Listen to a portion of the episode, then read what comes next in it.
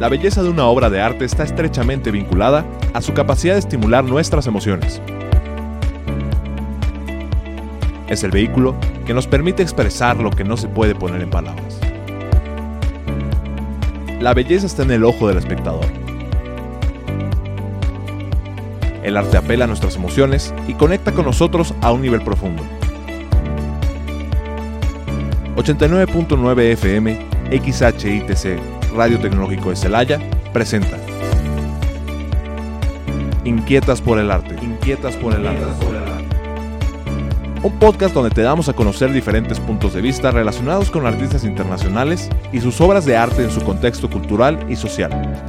Además conocerás la historia de las más importantes manifestaciones artísticas de cada momento. Entenderás cómo ha expresado la humanidad sus anhelos y cómo han materializado los más complejos y abstractos conceptos. Conducido por Claudia Rodríguez, Mónica Zagaón y Jessica Báez.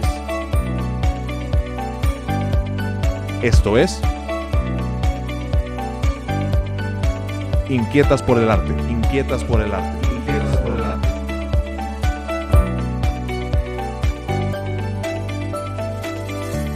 Inquietos e inquietas por el arte, con el gusto de siempre los saludamos en una emisión más muy interesante y polémica de Inquietas por el arte. Ustedes ya nos conocen, somos Claudia Rodríguez, su servidora, y mis amigas y colegas Mónica Zagaón y Jessica Ebaez, historiadoras de arte también, apasionadas por hablar de estos temas con ustedes. A ver qué les parece el día de hoy. Vamos a hablar de hiperrealismo.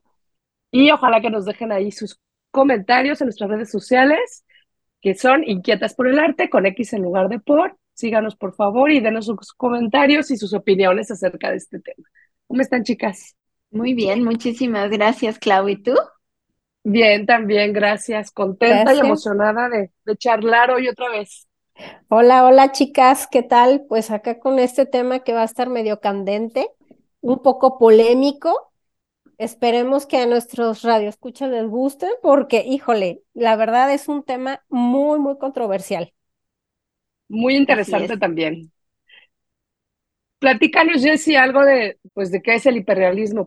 Ponos en contexto. Bueno, lo que empezamos a investigar un poquito acerca del hiperrealismo tiene varias eh, varios títulos, ¿no? No nada más se llama hiperrealismo, puede ser realismo radical y tiene también otras variantes llamadas fotorrealismo, realismo conceptual, posminimalismo, bueno, pues entre otros, ¿no? Y bueno, se inició a finales de los años 60 en Estados Unidos y después en Europa, donde se empleó la fotografía como base para realizar obras pictóricas. O sea, de hecho de eso va el hiperrealismo, ¿no? Eh, se toma una fotografía y en base a eso es que eh, se realiza la obra. Bueno, la primera generación de maestros norteamericanos hiperrealistas son Richard Estes, Robert Backlitt, John mm, Bader, Robert Cottingham, Don Eddy, Chuck Close o Tom Blackwell, entre otros. Y bueno, el hiperrealismo busca a través de la tecnología fotográfica y pictórica transcribir la realidad con una fidelidad mayor a la de una fotografía. El hiperrealismo se puede clasificar como sublime o grotesco. Sublime, ¿por qué? Pues donde hay obras donde pues, la imperfección humana es inexistente y grotesco, donde las imperfecciones se hacen visibles como en las obras escultóricas de Ron Mueck o hay otras obras también donde em, se enfatiza mucho en las arrugas, ¿no? Por ejemplo, del modelo. Qué bueno que a mí no me han pintado los hiperrealistas. no me haría tienes, no inventes. Pues no me haría gracia que te busquen el granito, la arruga, este, el, defecto. no estaría tan padre, ¿no? El brúfolo.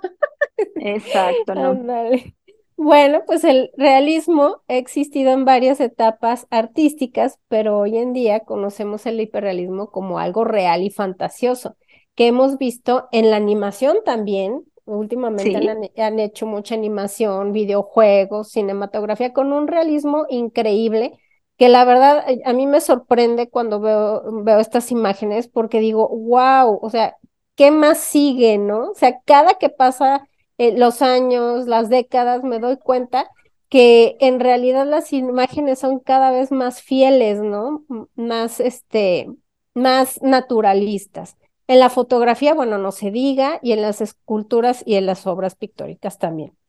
Es una nueva forma de representar la realidad. El hiperrealismo pictórico hace uso de la fotografía, ¿verdad, chicas? Como por ejemplo en la pintura, eh, en la época pues es que, es una pintura, bueno, voy a entrar de metiche. Sí, sí, sí.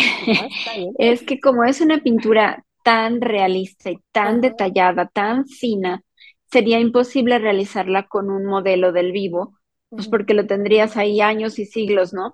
Entonces tienes que tener una muy buena fotografía que, bueno, ya lo discutiremos un poco más adelante, pero que probablemente sea una puesta en escena hecha por el mismo artista pero que esa fotografía la puedes tener meses o años o muchísimo tiempo en tu estudio e ir trabajando detalle a detalle a detalle y pues por eso se tiene que basar en una imagen fotográfica, ¿no? No hay manera que tengas al modelo ahí del vivo para hacer una Y que seguramente no es una sola fotografía, sino que hacen precisamente un estudio fotográfico de diferentes ángulos, de diferentes este, gestos, tal vez, después se este, van armando, ¿no? La pintura.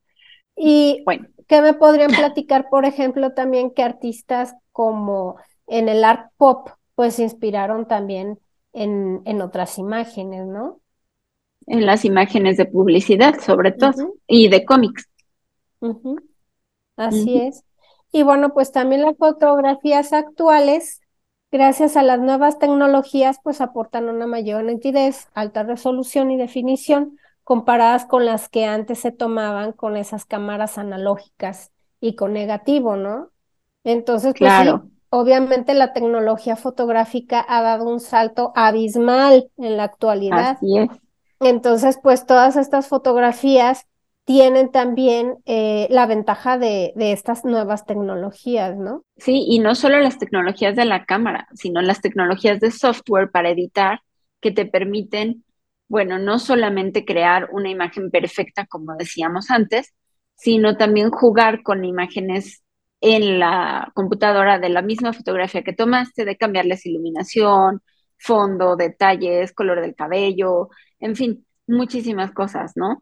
Entonces, esta edición también se vuelve un trabajo artístico previo a la elección de la o las fotografías que pueden servir de base para realizar la pintura, ¿no? Oigan, pero yo quiero hacer una pregunta para empezar con esta polémica.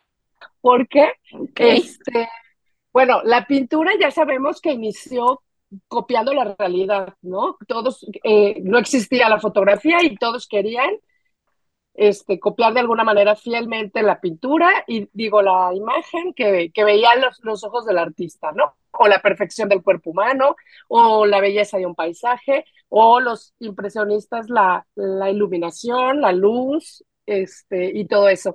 Pero llega la fotografía a, a revolucionar todo esto y entonces los artistas empiezan a ya no pintar la realidad, porque ya lo hacía la fotografía, ¿no? Ya no tenían esa necesidad, ahora buscaban pues precisamente algo más expresionista, tal vez poner el foco en la luz, etcétera. Pero ¿por qué ahora todas estas tecnologías, toda la belleza y la realidad que se puede enmarcar con un, con un foco de, de cámara, ¿no? Con un con una sola cámara, con un solo clic, ¿Por qué tener ahora que volver a hacer hiperrealismo o realismo? Sí, perdón, te digo, me apasiono. perdón, Clau. Aquí me gustaría mucho, este, perdón que te interrumpa, citar a Picasso, que en una ocasión dijo lo siguiente: aprende las reglas como un profesional para entonces romperlas como artista. Exacto. esto lo dijo cuando de repente se vio él em, superado por la fotografía, ¿no? Que dijo, no, pues, o sea, porque recordemos que Picasso era, bueno, pintaba desde adolescente unas pinturas como un tipo, como, como si fuera copista, o sea, tan, tan fieles esas grandes eh, pinturas que, del barroco o, del, del, neoclásico, que dices, es impresionante cómo un niño, un adolescente pueda copiar estas, estas pinturas, ¿no? Pero entonces aquí aprenden las reglas como un profesional para entonces romperlas como artista. Eh, ¿qué, qué, qué, se imaginan ustedes que él, él, quería dar a entender con estas palabras? a lo mejor llevándolas un poco al hiperrealismo. Bueno, yo creo que en todo en la vida aplica, por ejemplo, hasta para cocinar, ¿no? Algo muy simple. Si tú no sabes hacer cosas muy sencillas en la cocina, si tú no aprendes los fundamentos, no vas a crear nunca una receta propia y personal. Yo creo que esto ah, es un ejemplo muy simple, pero que todos hemos pasado por ahí. Si no, ahora sí que se te, casi, casi que se te quemaste el agua hirviendo porque no le sabes, ¿no? Entonces yo creo que sí hay que reconocer que todos estos artistas del hiperrealismo tienen que haber pasado por una formación técnica extremadamente fuerte, son extremadamente buenos en lo técnico. Y si ellos hubieran vivido en otro momento, claro, no había la fotografía, pero hubieran copiado con ese realismo al detalle, la gotita, el brillo en el agua, exacto, habrían tenido muchísimo éxito porque como comentaban antes, todo el arte hasta antes de pues yo creo que antes de las vanguardias de los impresionistas que empiezan a manejar la luz y empiezan a hacer efectos, pues por eso fueron criticados también los impresionistas, ¿no? Y a partir de ahí todas las vanguardias, por romper las reglas. Pero es el momento en el que se da el parteaguas, cambia el arte y pues eso pasa ahora con el hiperrealismo. Ellos están volviendo a retomar de alguna manera lo que se usaba hasta antes de ellos, hasta antes de estas vanguardias. Y Picasso, pues lo que está expresando es justo estas vanguardias. Yo ya tengo todas las bases para hacer lo que han hecho durante siglos. Ahora voy a hacer otra expresión diferente, ¿no? Y se vale. Claro. No, y se debe, ¿no? Además, Porque pues sí. Ya tienes que tener una propuesta diferente, ¿no? No puede ser como siempre lo mismo. Pues hay un debate entre ellos porque hay muchos críticos que conocemos y que aparecen muy frecuentemente en redes o incluso en libros y que critican al hiperrealismo por ser una copia. Pero yo creo que tiene que ser una copia con propuesta. Si no fuera una copia con propuesta, sí se vuelve a lo mejor un trabajo como el de un diseñador gráfico quizá, que está haciendo una publicidad y está copiando algo de la realidad para pues darle un brillo especial o una expresión solamente publicitaria, pero no con un mensaje. Pero cuando estamos hablando de arte, sobre todo a partir de las vanguardias, pues ya estamos hablando de que haya una propuesta personal, ¿no? Algo que diga, un mensaje en el arte. Y ahí es donde yo creo que se da este debate con todos estos críticos que consideran al hiperrealismo como algo simplemente técnico, nada artístico. Y bueno, yo sí le reconozco un valor artístico por lo que acabo de comentar. ¿Ustedes qué tal? Lo que pasa es que yo creo que son estas dos vertientes, ¿no? Para empezar, se tiene que reconocer el talento y la técnica, ¿no? Definitivamente son este, magistrales con el pincel. Hacen, debieron de haber tenido una gran formación y lo hacen muy bien. Eso se tiene que reconocer. Pero sí creo también que hay que tener un discurso, una propuesta, como una estética. No puede ser nada más algo que, pues sí, está muy bien copiarlo y me quedó bien bonito y ya, ¿no? Pues bueno, tal vez como pintura decorativa puede ser algo muy interesante, pero no me está diciendo más, ¿no? Sin embargo... que ahorita cualquier, este, cualquier arte, eh, bueno, cualquier obra, le puedes poner un discurso bonito y, basta, ¿no? Ah, eso también, le sobre... le sobreechan rollo y ya, ¿no? Sí. o sea, no hay que pecar ni de una cosa ni de la otra, ¿no? No, siendo honestos, hay cosas que realmente no tienen propuesta, ¿no? Pero si en todo el arte contemporáneo sabemos que es muy importante la propuesta, el tema, la relación con el público. Y yo creo que si la obra no conecta, entonces sí eh, hay un problema. Yo creo que podríamos más bien manejarlo por el lado de la conexión con el público, el mensaje que el artista quiere dar, pero sobre todo el mensaje que le está llegando al espectador es muy importante. Bueno, es que dice que una obra no está completa hasta que el espectador la ve, ¿no? Y hasta que la Así es, y sin embargo, si yo veo una obra hiperrealista que me parece que es un anuncio del supermercado, para no decir de qué son exactamente, pues a lo mejor no me está vendiendo más que algo para que me coma o me unte o lo que sea, ¿no? Entonces ahí es donde quizás sí pierda un poquito ese valor artístico, estético que estamos buscando a partir de las vanguardias, cuando ya el dejar de copiar para proponer era importante, ¿no? Y fíjate cómo todo se relaciona, porque inclusive cuando, bueno, cuando yo he dado clases y he tomado también, durante muchos años en mi formación de, artista fue copia, copia, copia, copia para que te quede igual, ¿no? Y bueno, de alguna manera te sirve en la técnica, ¿no? Sí. Pero empiezan a edad a obligarte a copiar y copiar y copiar, te cortan un poco esa creatividad. Definitivamente. O sea, yo en mis talleres con los niños, este, es desarrolla la creatividad. No me importa que no te quede exactamente igual. Después vas adquiriendo, este, claro que sí, la técnica porque la tienes que tener. No puede haber un pintor que diga con un discurso bonito, plátano pegado y diga. Sí puede haber artistas ¿no?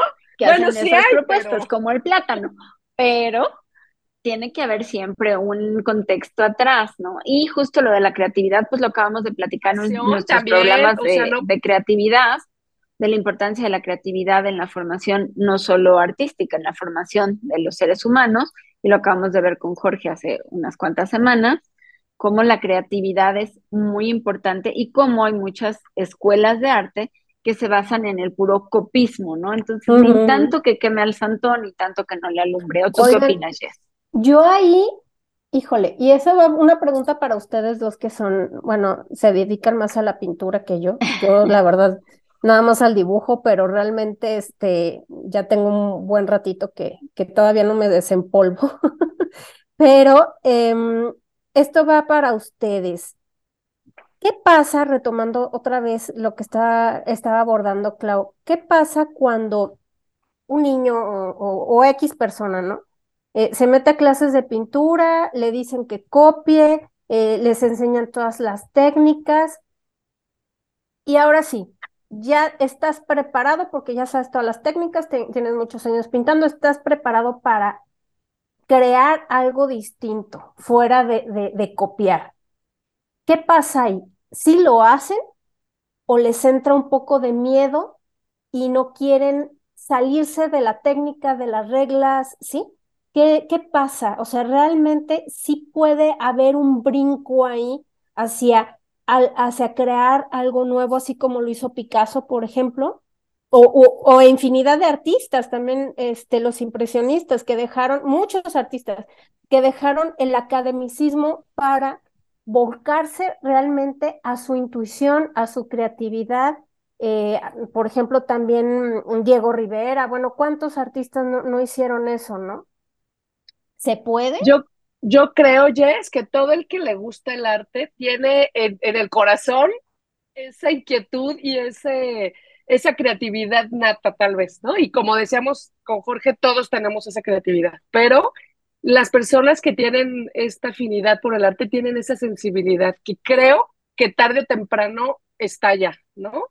En, el, en mi caso, fue muy así. Fui la niña rebelde que yo quería pintar un caballo rojo y un caballo azul marino y la maestra me regañaba, ¿no? Y entonces era, pues me cambio de maestra porque yo quiero pintar como a mí me da la gana. Algo así le pasó a mi hija también la Sin que está embargo, animación, o sea, dicen, o sea, e, ella muchas veces me dijo, mamá, yo ya no quiero ir con esta maestra porque me pinta, me, me hace pintar lo que ella quiere y yo no quiero pintar eso. O las maestras que terminan, no, déjame, le, pinto yo encima para que tu mamá ah, lo vea bonito, ¿no? Y tú creyendo que tu obra de arte está maravillosa y la maestra te la borra porque, pero, a ver, una, yo creo, una educación integral en el arte. O sea, tienes que dar la técnica, tienen que aprender a dibujar, tienen que aprender las bases del color.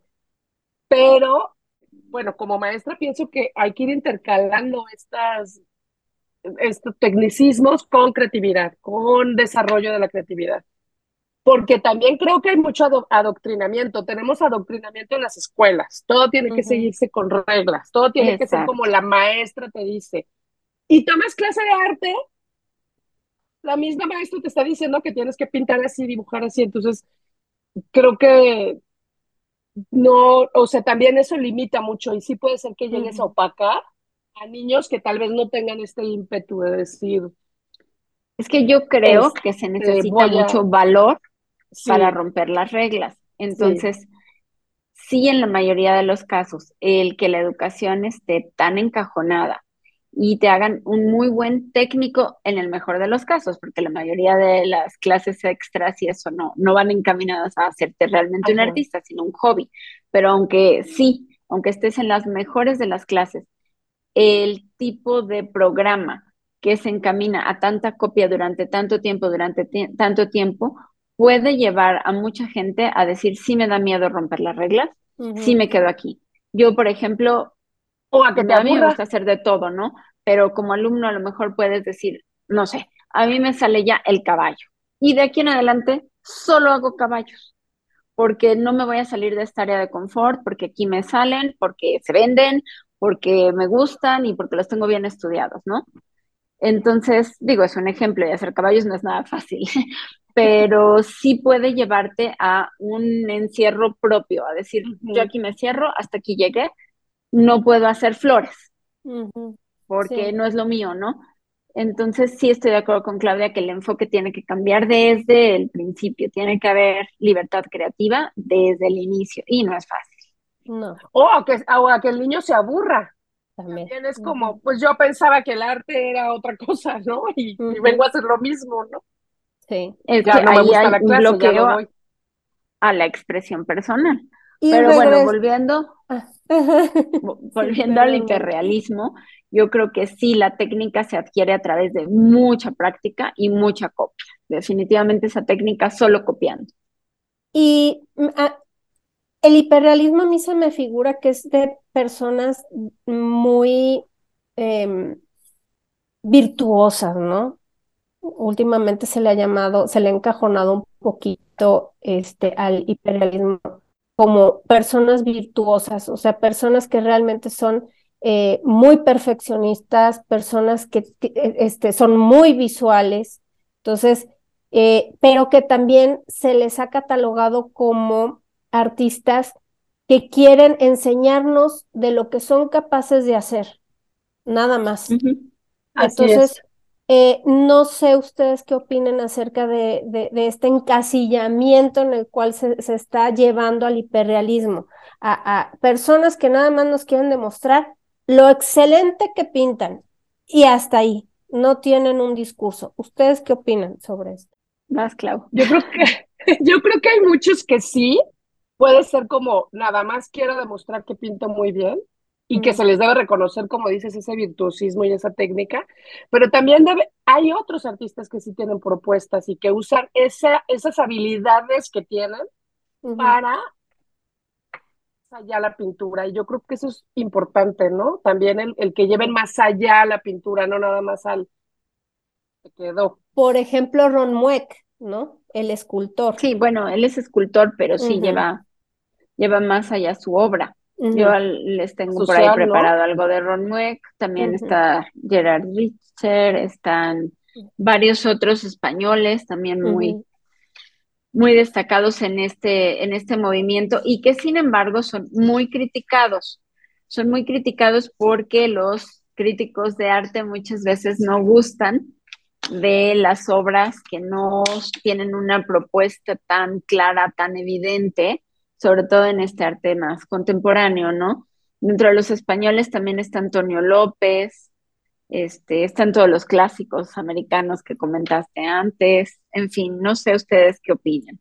Lo que pasa es que no se puede generalizar, ¿no? O sea, no puedes decir todos los hiperrealistas no tienen discurso. o todos los hiperrealistas, o sea, yo creo que sí hay, pues como en todo, ¿no? O sea, gente talentosa que tiene una propuesta y gente que no, que nada más. Ahora, algo que creo que no hemos abordado y Jessie es ahí muy experta en el tema de la fotografía, porque... Bueno, más o menos. La foto... bueno, la ha vivido toda su vida. Trabajos de de, una foto, ¿no? Como ya me platicamos, o de varias fotos, y tiene mucho que ver si es una foto que yo agarré de alguien o de una revista o de X, a una foto donde yo le estoy tomando, yo escogí el modelo por X razón, yo le estoy, creo que sí le estás dando tu, pues tu toque desde el momento en que tú como fotógrafo eliges el, el, el, el, ¿cómo se, se me fue el, la palabra? Pues vaya, la, la toma que vas a tomar, ¿no? Perdón.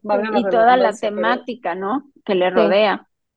¿Qué es lo que tú quieres decir con esa fotografía? Porque yo puedo tomar una foto de un anciano y puedo hablar de él de, desde una perspectiva y Moni otra y Jessie otra. Y, y, desde ese momento tú ya le estás dando una estética a la, a la obra, ¿no?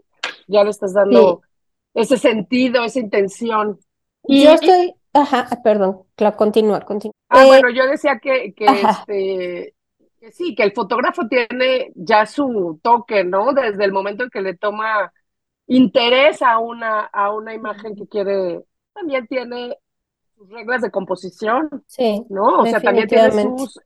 y que muchas las ha ido tomando de, la pintura también, ¿no? o sea, aprendió de la pintura. Todas Así es. Sí, la fotografía surgió en su manejo de planos, de luces, etcétera, a partir del dibujo básico para la pintura.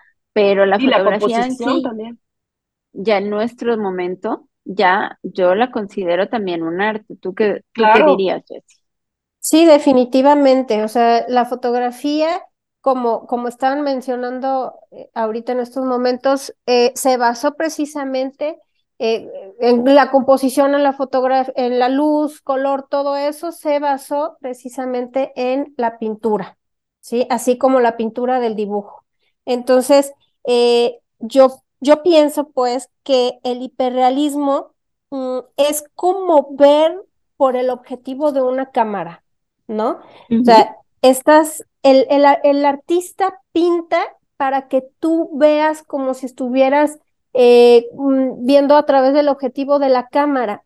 Sin embargo, esta, esta pintura fue creada en base a una fotografía. ¿Y quién, quién creó la fotografía?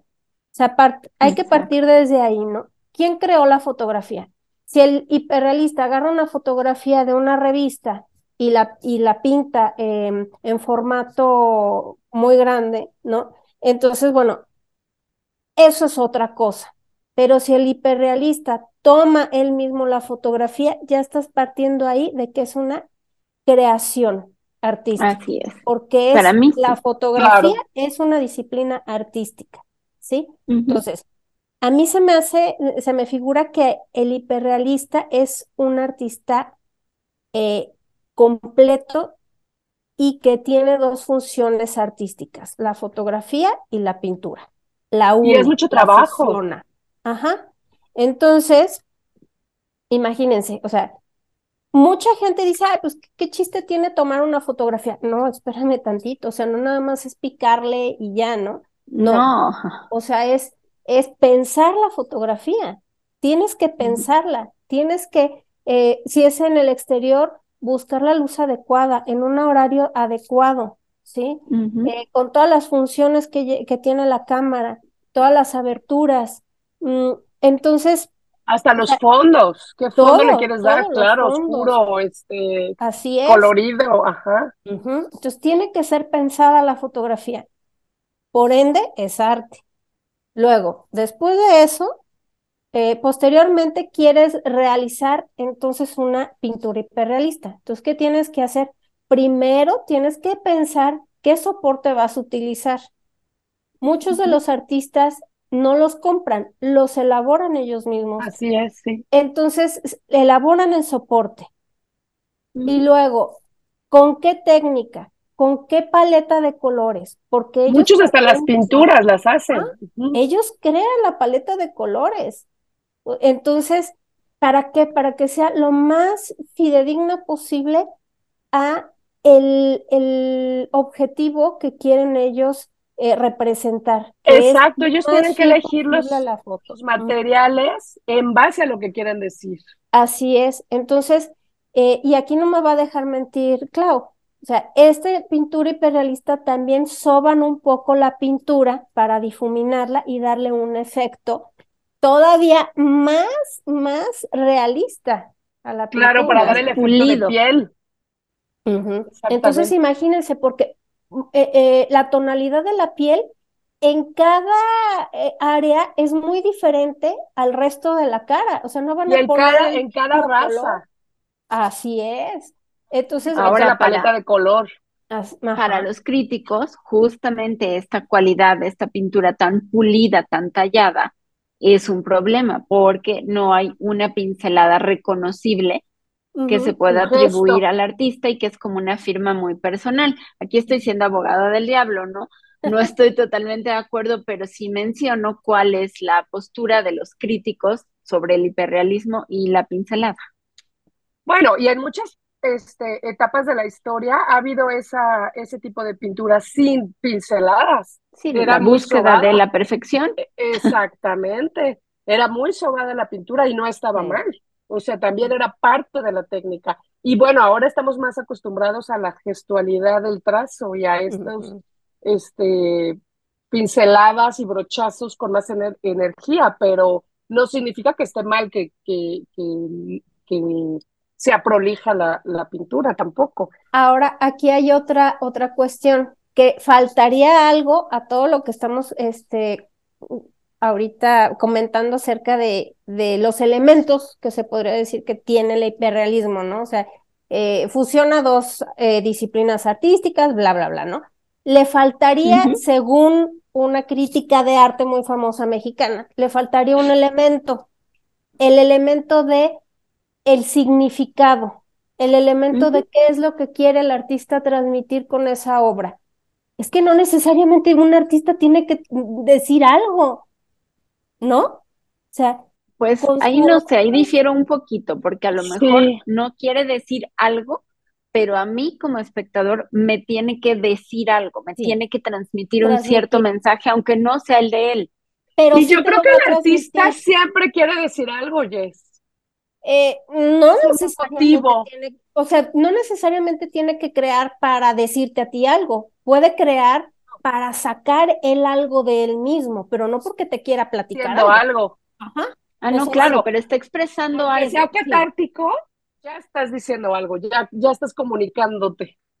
Sí, aunque Sí. yo diga, ay, tú entiendas Z, no importa, pero hubo una comunicación, aunque sea cruzada. Sí. El tema es que si a la hora de crear realmente tú no quisieses expresar nada, pues ahí sí está muy vacía tu obra, ¿no? Por más técnica que tenga. Y no defiendo a esta crítica, pero entiendo ese punto, ¿no? Yo concuerdo con Moni y fíjate que, ¿sabes qué? Yo creo que inclusive, aunque quieras de alguna manera decir algo, estás diciendo, o sea, Sí. tú cuando firmas una carta ya o escribes con letra a, a mano, ya le estás poniendo tu, tu sello, tu Tu impronta, tu huella. tú, exactamente. Entonces, no es lo mismo la foto que yo tomé de ti, Jess, a cuando yo la interpreto y la pongo en una, en un lienzo. No, es Ya Y dando- probablemente la trabajaste en muchos sentidos, ¿no? Además mi percepción, que, la percepción que yo tengo como artista de Jessie. Sí. Y el, con- y, y el contexto de la persona que lo va a ver. O sea, es a lo que me refiero. No necesariamente tiene, a lo mejor no me di a explicar bien, no necesariamente tiene que comunicar algo, pero indudablemente hay símbolos, hay signos que, a- que por el contexto del artista y el contexto del espectador, siempre va a haber algo ahí, ¿sí? Ya si el, el artista quiere comunicar o no quiere comunicar tal cosa, el espectador lo va, lo va a tomar de otra manera, por el, el contexto en el cual él ha vivido o está viviendo. Entonces, aunque él quiera decir lo que quiera decir, el espectador lo va a tomar de otra manera. Oigan, chicas, pues ya que estamos aquí con la polémica y todo, yo a mí sí me gustaría que mencionáramos a algunos de los artistas que consideramos desde nuestro punto de vista que sí tienen una propuesta, que son hiperrealistas, ¿no? Para también darles unas imágenes a los, radio escucha y que puedan después este, buscarlas y, y que nos emitan sus opiniones, ¿no? Yo quiero hacer énfasis en una mujer que a mí me encanta, además es mexicana, se llama Carmen Dolores Chami Pedrosa y la conocen mejor como Carmen Chami nada más. Es pintora y también es restauradora. Ella es originaria del estado de Morelos, si mal no recuerdo. No sé si llega a considerarse tal cual hiperrealista, porque sí creo que hay unos con más detalle, pero ella pues abarca la pintura figurativa de manera muy realista, hace muchos autorretratos y los hace de una manera espectacular. No solamente la paleta de color, sí su pintura es muy gestual, yo creo, y además con una crítica social increíble. Quiero hacer referencia a varias pinturas, en, en especial a tres que ella ha hecho, que son basadas en pinturas de artistas como este Picasso, como Manet, y ella toma de referencia sus pinturas y hace su propia versión, ¿no? Y eso se me hace bien interesante porque no está copiando tal cual al artista, sino que está tomando la idea de uno de sus cuadros y lo lleva a otro nivel y además lo contextualiza en nuestro momento, en nuestra época. Están súper interesantes, si pueden verlas. Eh, una de ellas es precisamente haciendo referencia a Almuerzo en la hierba de Manet, otra a las señoritas de Aviñón de Picasso y otra a Ofelia, que representa una escena de este, una obra de Shakespeare, que está pintada por el artista John Everett Millais, o Millet, no sé cómo se pronuncia. Y estas tres pinturas, tienen muchísimas más, pero me llama mucho la atención porque las trae a nuestra época, hace una crítica social. Esta de Ofelia, por ejemplo, nos, nos recuerda mucho a los feminicidios, ¿no? A todas estas mujeres que están a veces abandonadas, que se encuentran cuerpos abandonados. Este, está muy, muy interesantes y además hace pues muchos autorretratos y muchas pinturas, este, pues de crítica social y sobre todo de, de, de esta temática de feminicidios están muy, muy interesantes y, creo que tiene una propuesta muy buena. Voy a subir las imágenes después a las redes Jessy, para que puedan los, los radioescucha verlas. Y pues sí, son además con un gran talento y manejo de la técnica increíble. De verdad es que me gusta mucho. Véanla, además vale la pena mencionar que es mujer, ¿no? Pues gracias por tu recomendación. Ah, ya nos, ya nos empalmamos, Moni. Con eso de que estamos a distancia. Yo decía nada más que es mujer y es mexicana y tiene gran obra, entonces vale la pena verla. Vale la pena, la verdad es que sí. Así es, pues muchas gracias por tu recomendación.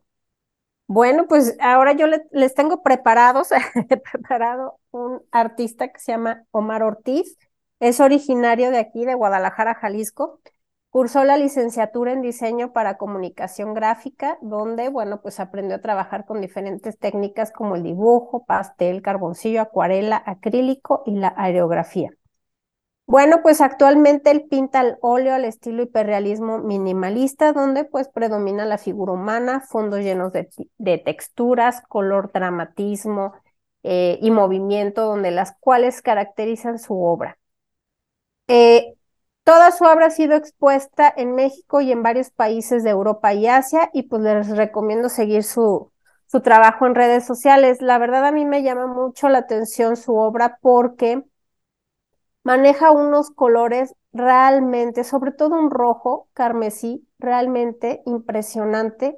Eh, su obra son desnudos y semidesnudos, así como em, naturaleza muerta, bueno, entre otras, otras temáticas que maneja, pero realmente a mí me impresiona muchísimo eh, el manejo de la naturalidad con la que él mm, pinta. Es una narrativa realmente cada una de sus obras porque eh, los desnudos, por ejemplo, cómo, cómo pinta cada cabello, cada cabello es un, una pincelada. El color que, mm, que manifiesta en la piel cada centímetro de la piel, milímetro de la piel es de manera distinta en su paleta pictórica. Son colores completamente distintos que le dan profundidad, le dan relieve, le dan eh, claros, oscuros a toda su obra y realmente síganla, está muy, muy, muy interesante, muy emotiva y realmente se ve muy sublime con una composición a detalle mm, realmente virtuosa. Ojalá, ojalá lo puedan seguir. A mí me gusta mucho su obra. Muy bien, bueno, pues yo no quiero dejar de mencionar a dos de los artistas del hiperrealismo más famosos y más conocidos. Uno es un pintor, es Gerhard Richter, es alemán, nació en Weimar, en Alemania en 1932, por lo que su infancia estuvo marcada por el nazismo y sus horrores, y esto lo volvió una persona que no acepta ideologías fácilmente y se volcó en la naturaleza.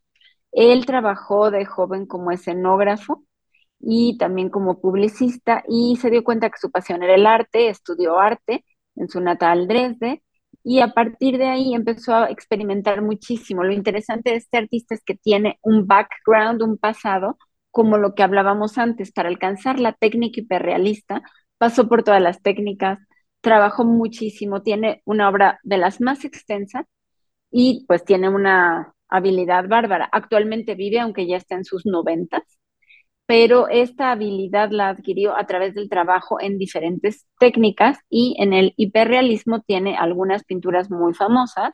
Les voy a mencionar rápidamente tres. Iceberg en la bruma, que parece una fotografía muy bien lograda, pero es en realidad un óleo. Es un paisaje marino que forma parte de una serie de imágenes que elaboró eh, a partir de fotografías que él mismo tomó en Groenlandia en un momento en que estaba muy triste porque se estaba divorciando por primera vez. Y todo esto se expresa en la pintura, ojalá la puedan ver. Y las otras dos obras son Betty y Leyendo. En Betty se inspira en una fotografía que tomó a su hija cuando ella tenía 11 años y se volteó de la cámara. Y se siente esa ausencia, presencia, entonces es un retrato, no retrato, es una obra interesante donde el hiperrealismo es bárbaro, su mano es increíble, como mencionaba Jessie. En estos tipos de pinturas encontramos el detalle en el cabello, en la ropa, en el mismo fondo, todo es pulidísimo. Y la otra obra se llama Leyendo desde 1994 y sale de sus primeros experimentos en este estilo de, de de pintura hiperrealista que él llamaba photorealistic y que empezó a realizar en los 60.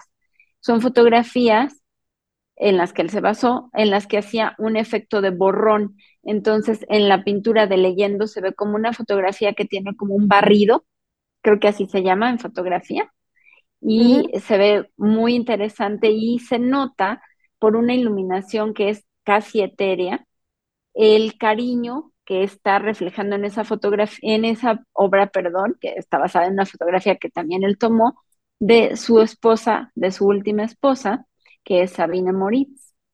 Él se inspiró también en la luminosidad de Vermeer en la obra de la joven de la perla para lograr un efecto parecido en este cuadro. Es muy bonito cuadro. Y por último, les quiero platicar de el escultor más conocido de esta tendencia hiperrealista que es el escultor Ron Mueck, que estuvo también exponiendo en México y que muchos tuvimos la oportunidad de ir a verlo. Es impresionante su trabajo. Ron Mueck es australiano de nacimiento, nace en 1958 y se caracteriza, además de por su exacerbado hiperrealismo, por jugar con la escala. Tiene obras que son monumentales y obras que son minúsculas. Es un genio de la representación figurativa, conoce la anatomía como nadie y su habilidad técnica es increíble. Los materiales que él maneja para sus esculturas son silicón, fibra de vidrio y acrílico, y le toma mucho tiempo cada escultura, pero él dice que cada escultura merece ese tiempo. Y además es una, un artista muy diferente a otros contemporáneos de los que hemos hablado, pues no le gusta figurar en público, no va ni siquiera a las inauguraciones de sus obras, o al menos va de incógnito, porque no le gusta esta atención y dice que él quiere que su obra hable por sí sola. y les voy a mencionar dos de sus obras más conocidas para que también las busquen y las vean en nuestras redes sociales porque les van a parecer muy interesantes. Una es The Big Man o El Hombre Gigante, que representa un hombre de mediana edad, obeso, desnudo. Casi todas las obras de Muke son desnudos, sentado en el suelo, mirando malhumorado y de reojo al espectador que se acerca. La piel aparece presentada a todo detalle con arrugas e irregularidades y se le nota la morbidez, lo aguado. El personaje es pelón y en su cráneo se aprecian múltiples queratosis. En su mejilla se observa ya la senilidad, la vejez. Tiene un pequeño mm, nebus intradérmico en la frente, es decir, como una especie de granito. Sin embargo, la actitud genera empatía en el público, aunque aparentemente es una figura grotesca. la personalidad se refleja y eso es muy interesante en estas esculturas. Su aparente hostilidad se puede interpretar como tristeza, soledad, y esto genera solidaridad en el público que va a ver la obra. Y otra de sus obras más impactantes es una especie de autorretrato, que es la cabeza del artista en reposo, como si estuviera durmiendo, hecha con una minuciosidad, perdón, que aparenta estar a punto de abrir los ojos y verte. Claro, no tiene cuerpo, ¿no? Entonces sería muy impactante, pero realmente parece ser una persona que está en reposo, que está durmiendo. Y pues ya con esta, ahora sí que con esta me despido. Oye, Moni, pero además esa cabeza hasta se siente que se aplasta en el cojín, ¿no? O sea, sí, se ve sí, sí, es impactante. Creo que sus obras invitan mucho. Creo que sus obras invitan mucho a la reflexión, ¿no? A la introspección. Así es.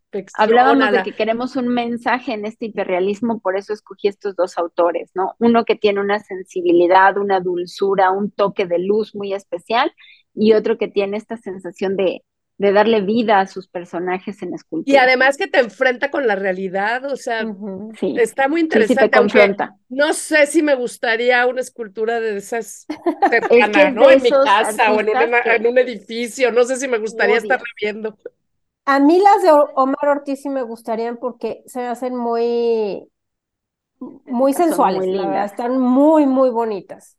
No, y son sumamente estéticas, pero también lo interesante de, de, este hiperrealismo para el lado contrario, para el lado grotesco, es que te confronta, ¿no? Y dices, claro. o lo amas o lo odias, pero sí te mueve. Algo te hace pensar, te digo, yo creo que invita mucho a la reflexión también. Está muy interesante. Pues por último les quiero recomendar una película precisa, eh, concerniente al tema que acabamos de abordar el día de hoy, esta se, se titula, y no sé si ya la, la, vieron, No dejes de mirarme. Se encuentra en Netflix. Es inspirada justamente por, eh, inspirada en el artista alemán Gerhard Richter, quien experimentó con varios estilos como hiperrealismo, como ya lo había mencionado Moni, fotorrealismo, arte abstracto, expresionismo y fotografía. No sé si ya la vieron, chicas. A mí la verdad me encantó esta película.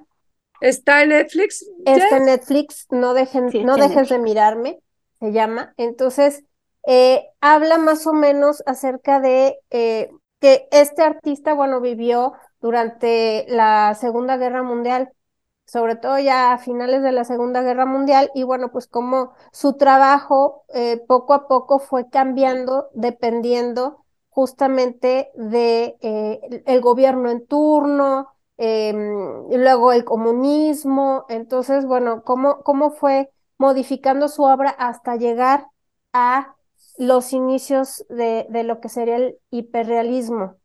Debe estar muy interesante para poder contextualizar, porque muchos artistas fueron precisamente refugiados de este tipo de, de situaciones de la guerra, ¿no? Así es. Hay una que se llama Transatlántico, que estoy viendo también. Luego les platico qué ah, tal está, apenas empezó. serie pero habla también del tema. Sí, y están interesantes para contextualizar, ¿no? Es una fantasía, pero está bien padre. Sí, también está bien. Esta también. Esta no, no habla, o sea, no es en sí de la vida de el artista Gerard Richards, sino más bien es inspirada, es de ficción, porque luego no me vayan a decir con que, ah, es que ella dijo que, y no, no es él, no, no, es él. Transatlántico también es de ficción, pero sí, te ayuda a contextualizar, ¿no? Sí. Sí, la loca vida de los artistas de la vanguardia. Oiga, pues vamos a recordarles las redes sociales antes de cerrar nuestro programa. Así Recuerden es. que son inquietas por el arte, con X en lugar de por. En Spotify también nos encuentran, en Instagram y Facebook, ¿sale? Para que lo chequen. Muy bien. Pues ya llegamos al final de nuestro programa, queridos inquietos e inquietas por el arte. Esperamos que, bueno, pues les haya, haya sido de su agrado. Recuerden que pueden seguirnos en nuestras redes sociales, pero también por Spotify, como ya lo mencionaba Clau. Y pues muchas gracias por su atención y hasta la próxima. Esto fue Inquietas, Inquietas por el arte. Chao, bye bye. Chao. Esto fue Inquietas por el Arte. Inquietas por el Arte. Sintonízanos en nuestra próxima emisión a través del 89.9 FM. XHITC, Radio Tecnológico de Celaya. El sonido educativo y cultural de la radio.